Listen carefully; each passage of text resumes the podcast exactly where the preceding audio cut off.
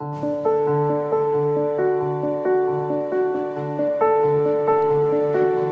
Santo Evangelio según San Juan.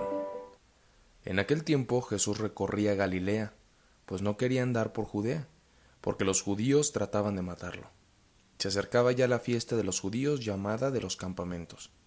Cuando los parientes de Jesús habían llegado ya a Jerusalén para la fiesta, llegó también él, pero sin que la gente se diera cuenta, como de incógnito. Algunos que eran de Jerusalén se decían, ¿no es este al que quieren matar?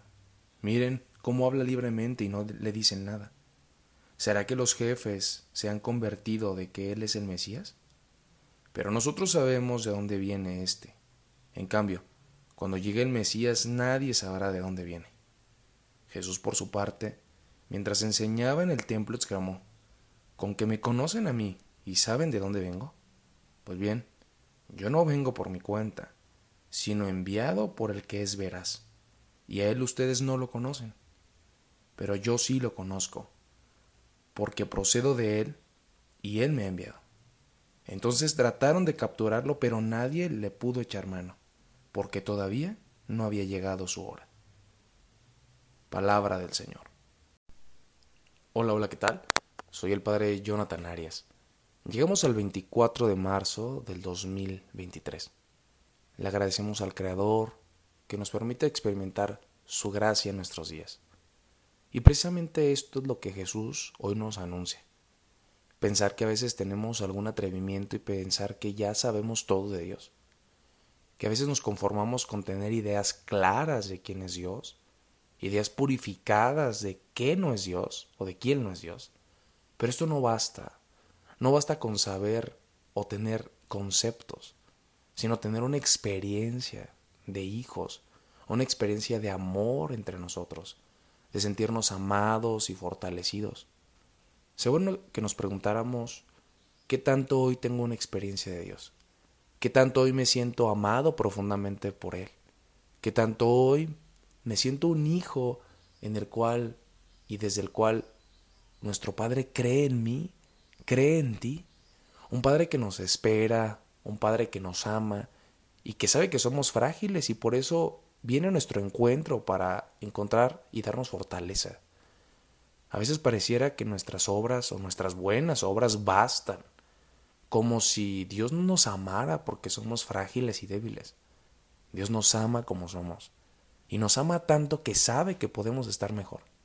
Por eso nos da su gracia y su amor, que nos hace mucho bien que nos hace ir a nuevos pastos, a lugares más abundantes, porque sabe que nuestra sola experiencia y nuestro solo esfuerzo, que es valioso, Él lo valora, Él sabe el esfuerzo que hacemos, pero con su gracia podemos encontrar plenitud y paz.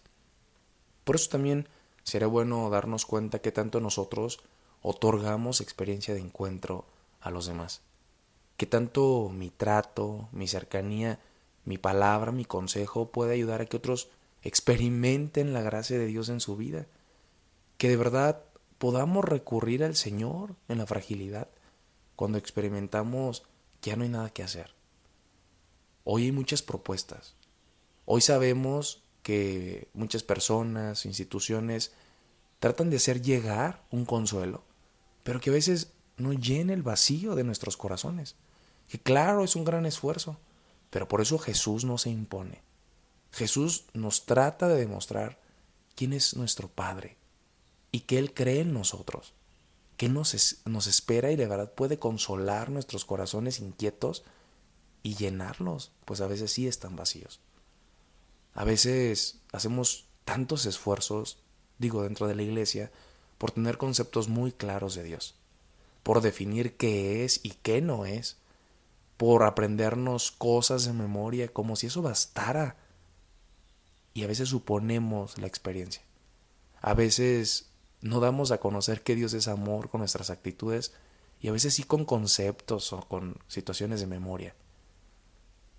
Hoy tendremos que dar un paso hacia la experiencia, hacia la experiencia de un Padre que está ahí, que cree en nosotros. Y ojalá que de verdad te dejes enseñar por Jesús, que nos dejemos conducir por Jesús para renovar esa imagen y esa experiencia que hemos tenido con Dios.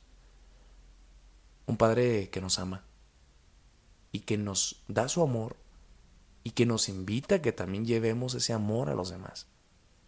Pidemos al Señor que no nos consolemos, que no nos resignemos, que no pensemos que ya lo sabemos todo y que ya no hay nada que aprender de Dios. Es un tiempo y es una oportunidad para refrescar esa imagen que tenemos de nuestro Padre. Es una muy buena oportunidad para redescubrir su ternura, su fortaleza y crecer en la confianza de un Padre que está ahí, un Padre que camina con nosotros y un Padre que de verdad se hace uno de nosotros porque nos quiere entender, porque quiere saber un poco más de sus hijos muy amados. Ojalá que también esa experiencia la compartamos a los demás, que aquellos que buscan encuentren en Jesús la luz, que aquellos que están tocando otras puertas toquen la puerta de Dios porque Él desea entrar con ellos y cenar. Pidémosle al Señor que Él sea nuestra fortaleza que solamente Él nos renueve y que cada vez podamos entender, podamos tener una verdadera experiencia de amor, de liberación, de paz y de sentirnos amados y fortalecidos. Esto fue Jesús para Mirenas. Hasta pronto.